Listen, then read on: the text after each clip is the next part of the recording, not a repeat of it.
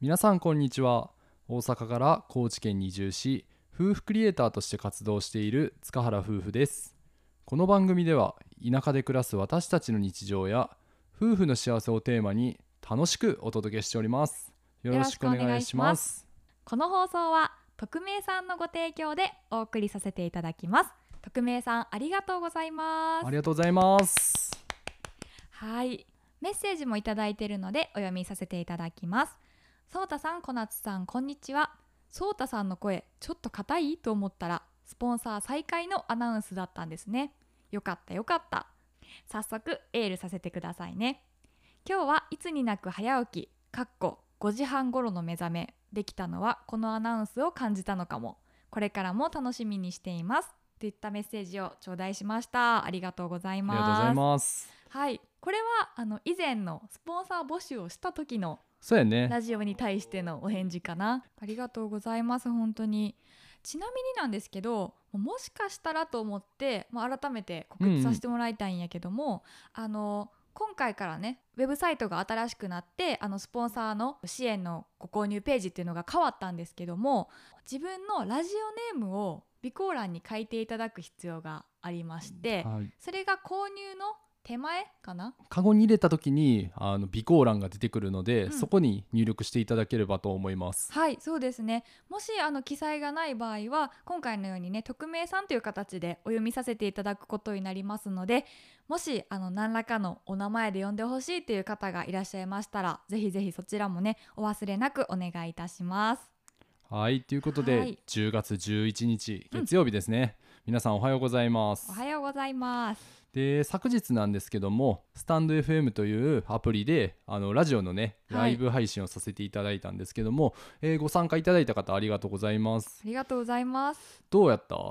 めちゃめちゃ楽しかったなあね俺も楽しくて、ね、く、うんまあ、今後もね続けていきたいなと思いますしやっぱなんか音声ライブってめっちゃええなと思ったのがあどんなとこが良かったあのーまあ、視聴者さんも流しっぱなしにしてもらえれば行動の時間を奪うこともないしう、んうん YouTube ライブやとちょっとなんか見てもらわなあかんっていうのもあるからそうやうん、ねちょっとハードル高いかなと思って、確かに1時間なら1時間こうずっと見とかないと映像としてはわからない部分が多いからその点音声はね例えば、まあ、ご飯食べながらとか、うんうんうん朝の支度をしながらっていうのでも、まあ、耳で参加することはできるもんねそそうそううそうそうだからそういう面でも音声の方がすごいやりやすいなと思ってやねあとはスタンド FM の機能であの誰が入室しましたとかっていうのが表示されへんから今、うんうんうなんんか昔は表示されとってんけどねされてたね、うん、だからなんやろ入るんもさ抵抗なくさ入れるからあこの人はどんな放送してるんやろうと思ってう、ん、うん最大今回は何人ぐらいの方がお越しいただいたんかなえっと今日聞いてくれたんは最大でざっくり70人ぐらいおー、朝からありがとうございますそうやねうん9時から30分ぐらいやらせてもらったんですけども、うん、どうなんやろね時間的にはとりあえずはこのままでいこうかなと思ってるんですけどもそうやね、なんかこう思ったよりチャットの方にも参加してくださる方が多くて、うんそうなるとやっぱその手を奪ってしまうやんうん、あか。あまあそうやねそうそうそう打つ時間をいただいてしまうんやけども、まあ、そうなったらなんか一部ね朝ごはんちょっと食べてないみたいな人もおったり とか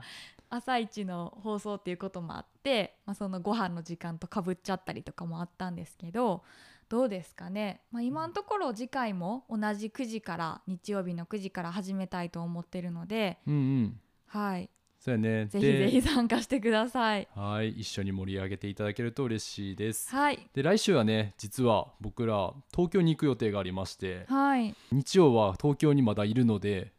東京からねライブ放送をお届けできればなと思いますああそっかうんすごいレア会じゃないそうやなすごいレア会やな 喋ってる場所から東京感は伝わらんかもしれんけど分からんし俺らのシティボーイシティガール感が出るかも しれんそんな数日で変 わる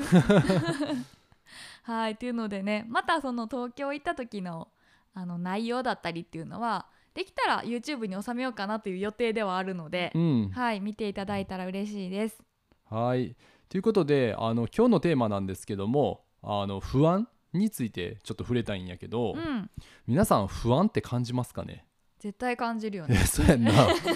もうねこの今の質問した時にあこんなバカな質問する僕に対して不安を感じるかもしれないなと思って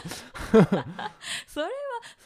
思わんけど大なり小なりみんな さあ日々不安は感じてるんじゃないかなそうやね誰だって感じる感情やし、うん今ね世界で1.3億人の人がうつ病になってるらしいねんって、もう奥なんやうん、1.3億人ってもうなんかなんて言ったらいいんやろなすごい数やんな、そうやなそれはもう世界的になんやうね、ん、やっぱコロナがきっかけでうん生活の先行き不安などの感情が溜まってうん起こってしまってるみたいで、うんうんまあ、特にねあの20歳から25歳ぐらいの若い世代の女性が多い、いみたい。へえそうなんやでもねあの私も前ニュースか、うんネットの記事かわからないけど割と若い世代の方が、まあ、そういった心の病になったり最悪の場合死に至ってしまう人、がいたりするっていうね、それが増えてるっていうのは見たことがあって、わちょっと今のこの状況って思ったより若い人の不安をすごく煽ってるのかなってそ思うった。やね、うんその世代ってやっぱ大学生ぐらいやから今、うん学校に通えんくてさ家にずーっといながらリモート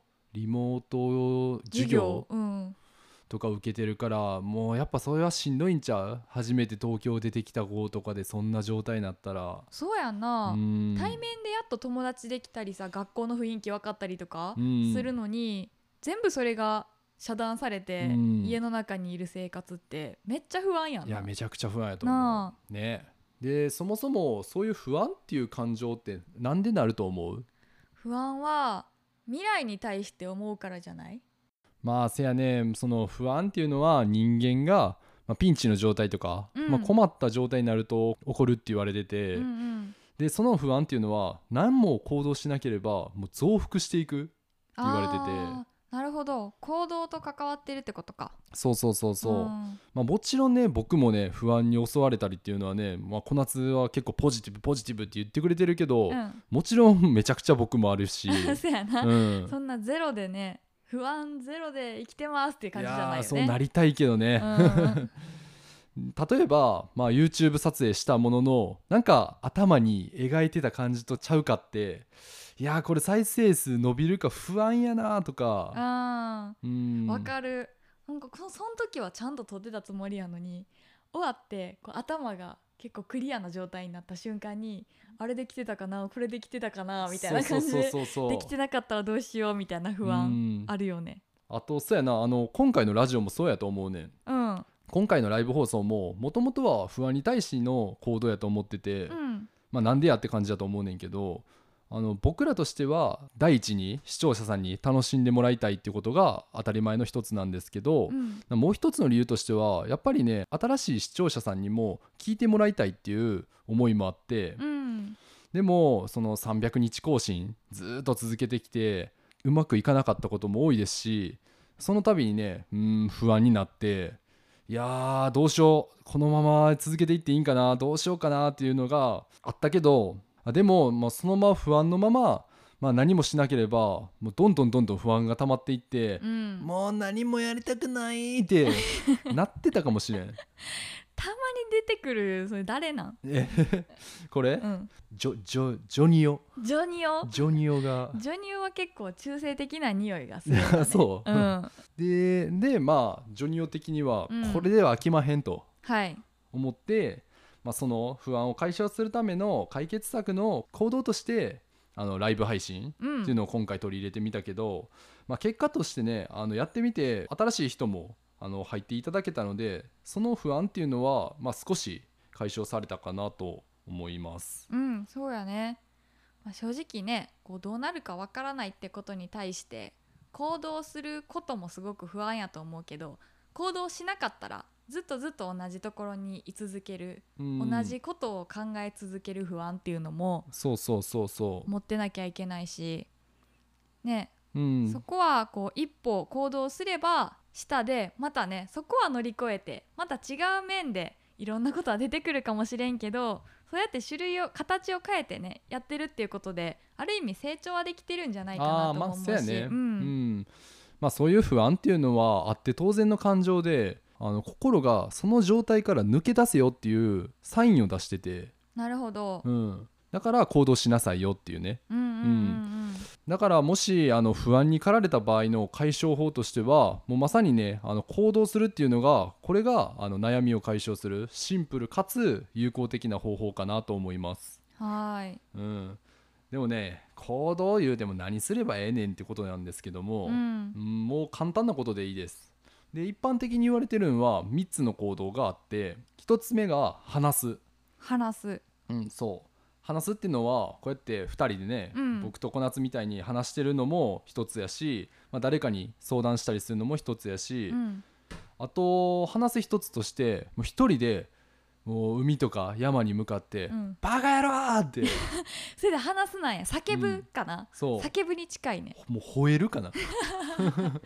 私もそうたくんにはやたら話すね不安なこと。不安なことうんなんか形というか自分でもよく分からへん状態の時に言ったりもするそうやななんかぐちゃぐちゃなボール投げてこられて そうそうそうわーっべってちょべちょのハンバーグ投げて、うんでそうたくんべちょーって なる「僕じゃ無理です」ってそうそうそうそうあるよねうんでまあ2つ目なんですけどもあの書く、書くねうん、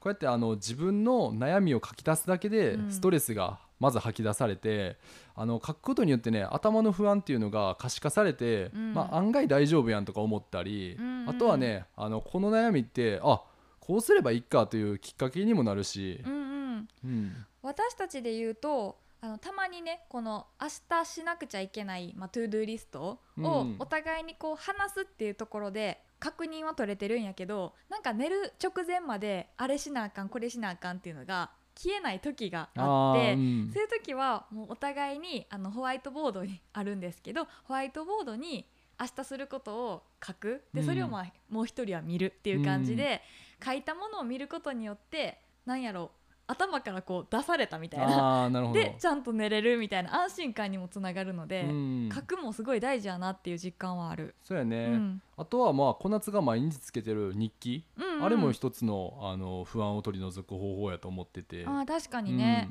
やっぱ頭でこうずっと考えてるっていう状態が良くないんやろううねん、、うん、どんどんネガティブな気持ちになっていくしそうそうそうそう。ね、ネガティブな気持ちってすごい膨らんで意味わからん方向に行ったりとかもするから う、んとりあえず自分の外に出すっていうことが大事なんやろううね。んで3つ目が、えー体を動かすああ1つ目2つ目をやってもまだ不安が解消されないという時は、うんうんもう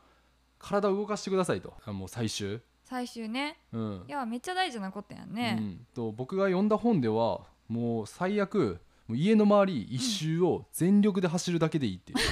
書かれてて結構さあのこの辺でやってさごっつい走っとったらうん、なんかそれだけであの23日ぐらいは噂広まるんじゃ それで不安になるかもしれない。 ない今日全力で走ってるとこ誰々さんに見られちゃったこれから数日間どうなるんだろうもうその時はもう家で家で走ってください。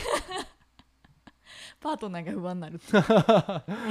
いやすごいいいと思うよでもやっぱなんかこう一旦頭で考えることをリセットするじゃないけど止める、運動ししてる時は運動してる自分に集中するとちょっとでも頭からそのことが離れてる瞬間にまたそのことを考えた時にあれなんか別に大丈夫かもみたいになったりする時ってあるから、やし、あのー人間のなんか運運動したら人間って脳内物質が出てくるみたいで、うんそれによって不安っていうのが取り除かれるみたいで、なるほどねうん、じゃあそのね話すとか書くとかって、まあ、分かりやすいやり方やけど、 うん、そもそも体を動かせば不安なことってなくなるやん みたいなことやな。まあまあまあ。なんかその時の体調とかによって、まあ、自分がどういった方法をやるのが一番楽かっていうのもあると思うけど、うんうんね、あの無理やり体を動かす必要もないしちょっとしんどい時は話すなり書くなりするとかなんかね自分がこうすっきりする方法を適宜選んでいくっていうのも大事やと思そうやね、うんうんはいということで、はいえー今回の放送では「何もしないと不安が増えるよ」というテーマでお送りさせていただきましたう。はいそれでは皆さん次回の放送でお会いしましょうバイバイイ